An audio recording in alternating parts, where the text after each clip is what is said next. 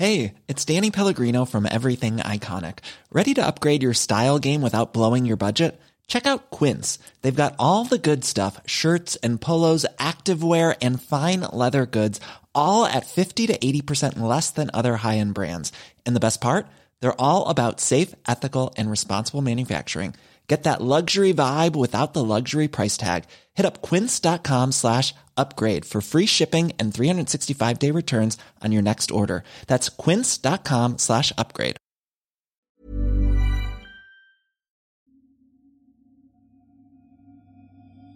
Nous sommes à Taluyer, petit village de 2500 habitants, porte d'entrée des monts du Lyonnais, le genre de village tranquille, paisible, au milieu de la nature, dont on parle peu, jusqu'à ce début d'été 2018 où un couple d'habitants va faire la une de l'actualité. Ce couple, c'est Aline et Michael. Elle, Aline Sepret, est danseuse et lui, Michael Corsessin-Dervin, est chanteur. Les deux jeunes gens possèdent leurs habitudes dans le village. Ils y vivent depuis 7 ans. Michael, 39 ans, avait donné un karaoké au bar tabac. C'était pour la fête de la musique le 21 juin 2017. Il avait animé la soirée, on en garde un bon souvenir, témoigne un habitant. Michael est décrit par les voisins comme discret, calme, sympa. Aline, elle, a 35 ans. Originaire du Jura, elle est belle, pétillante, dévouée. Elle est danseuse dans un cabaret une passion à laquelle elle a décidé de se consacrer entièrement après avoir démissionné d'un poste à la communication de l'Université de Lyon. Sa compagnie de danse, les Two Girls, est basée à Givors. Aline est heureuse de cette reconversion. Le couple se rend régulièrement dans l'épicerie, à la boulangerie de Taluyer, dans le village, tout le monde les connaît de vue au moins. On les appelle le chanteur et la danseuse. Ils sont beaux, jeunes, ont du succès. Ils ont l'air très amoureux, disent les habitants. Un joli petit couple, sympathique, avenant, toujours souriant. Mais le samedi 16 juin 2018, dans la matinée, un hélicoptère survole Taluyer. Certains habitants commencent à s'interroger. Des uniformes sillonnent la zone, l'ambiance est pesante. Les gendarmes sont à la recherche d'Aline Sepret. La veille, Michael Corsessin-Dervin les a appelés. Sa compagne a disparu, a-t-il alors affirmé au secours. Toute la soirée, il l'a cherché, dit-il. Il a aussi envoyé de nombreux messages à ses amis sur les réseaux sociaux. Avez-vous vu Aline? Je suis inquiet, leur demande le chanteur.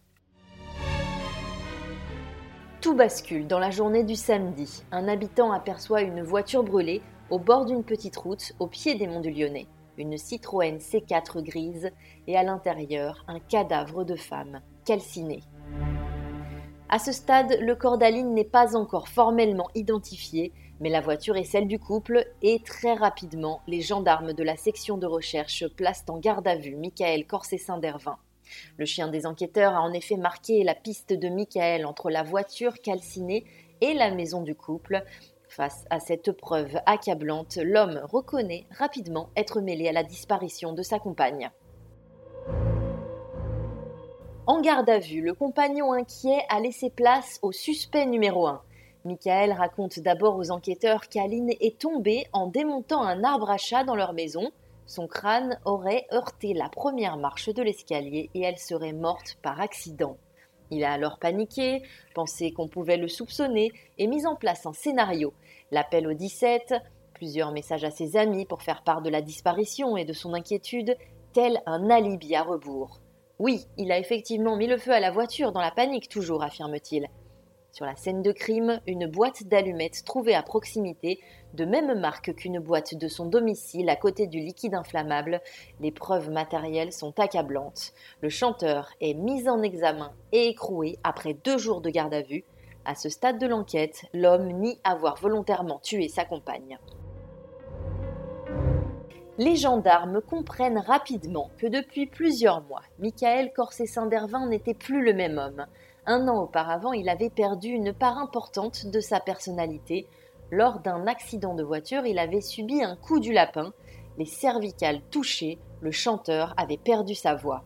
Michael Corsessin-Dervin était alors tombé dans une lente dépression et dans la prise régulière de médicaments. Selon certains témoignages, il s'était laissé sombrer dans un statut de victime. Alors que la vie souriait à Aline qui venait de monter sa compagnie, le chanteur en avait-il voulu à sa compagne au point de la réduire à ce statut d'assistante permanente? Elle s'occupait de tout à la maison, pendant que lui dépérissait, au point de vouloir lui faire du mal? Les enquêteurs apprennent alors qu'un étrange événement s'était déroulé au sein du couple quelques semaines avant la mort d'Aline Sepret. Selon plusieurs témoignages, elle s'était réveillée une nuit avec du sang sur le visage. Un choc à cause d'une fenêtre ouverte avait alors justifié son compagnon, une version qu'Aline elle-même avait probablement admise puisqu'elle avait posé avec le chanteur sur les réseaux sociaux un turban sur la tête. Une version qu'auraient pu admettre les enquêteurs, sauf que la veille de cette nuit agitée, Corsessin avait effectué une bien étrange requête sur Internet. Il avait tapé dans la barre de recherche frappe à la tête. Un autre point intrigue les enquêteurs. Des traces de barbiturique sont retrouvées dans le corps d'Aline. Corsessin disposait de ces produits sur ordonnance en raison de sa dépression, mais pas sa compagne. Et si le chanteur déchu avait empoisonné la chanteuse à succès? Alors que l'accusation penchait de plus en plus pour un homicide volontaire, la question de la préméditation et donc de l'assassinat commence à se poser. Il faudra quand même une année complète après la mort de la danseuse pour que Michael Corsessin reconnaisse finalement un coup violent à l'origine du décès d'Aline. Il ne défend plus la thèse d'une chute accidentelle, l'ancien chanteur parle désormais d'un geste complètement intentionnel. Il dit l'avoir poussée violemment et dans sa nouvelle version, elle aurait chuté contre une chaise, puis dans l'escalier, où sa tête aurait heurté une marche. Il justifie son geste, parle d'une dispute, de la découverte d'un compte mail, de tromperie virtuelle. Ce soir-là, pendant la dispute, Aline l'a poussé, dit-il, et cela aurait réveillé ses douleurs d'homme déprimé inactif depuis son accident de voiture. Et il aurait mal réagi. Ces aveux sont parvenus au juge d'instruction Bertrand Nadeau dans une lettre datée du 17 juillet 2019, soit 13 mois après les faits. Des aveux consécutifs à un travail sur lui-même, disent les avocats du chanteur. Mais la famille de la victime n'y croit pas. Les proches d'Aline en sont persuadés l'affaire relève d'un meurtre délibéré et pas seulement de coups involontairement mortels. D'abord, en raison des circonstances, le soir de la mort d'Aline, Michael Corsessin d'Ervin a passé appel et message pour faire croire qu'il recherchait avec inquiétude sa compagne, alors même que déjà, dans la voiture, à l'écart du village, le corps était en train de brûler. Et puis les investigations se poursuivent. Au fil des témoignages, le vernis de l'apparence idyllique du couple commence à se fendre. Qui est vraiment cet homme? La famille d'Aline dessine un portrait bien loin du gendre idéal. Ils décrivent un homme qui savait tout sur tout, parlait beaucoup, surtout de lui, et laissait peu d'espace à sa compagne. Et même, selon des témoignages accablants, il est décrit comme un grand mythomane qui prétendait avoir survécu au crash du Concorde et racontait qu'il avait vu mourir une précédente fiancée sous ses yeux dans un accident. Dans l'entourage amical et professionnel du couple, on est un peu plus partagé.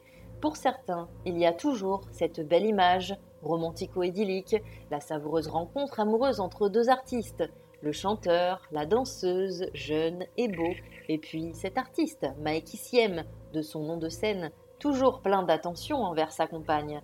Il évoquait même sa prochaine demande en mariage. Mais d'autres amis dépeignent un individu imbu de lui-même, exerçant une véritable emprise sur Aline. Encore une fois, la question de la jalousie, de l'envie, de la possession qui ressurgit. Fin septembre 2019, 15 mois après les faits, le rapport d'autopsie de la victime est finalement versé au dossier et il contredit totalement la version du suspect. Alors que le chanteur déchu avouait, dans sa dernière version, avoir porté un coup à la tête d'Aline Sepret, le médecin légiste, lui, parle d'un étouffement ou bien d'une strangulation. Or, l'étranglement suppose un acte volontairement meurtrier, à la différence d'un accident ou de coups lors d'une dispute qui laisse encore planer le doute. Le compagnon d'Aline, Michael Corsessin d'Ervin, est mis en examen et écroué pour meurtre sur conjoint. Mais l'avocat de la famille d'Aline va plus loin. Pour maître Patrick Usan, il s'agit d'un assassinat. Le procès de ce 53e féminicide de l'année 2018 permettra-t-il d'établir ou non que le chanteur avait prémédité la mort de la danseuse?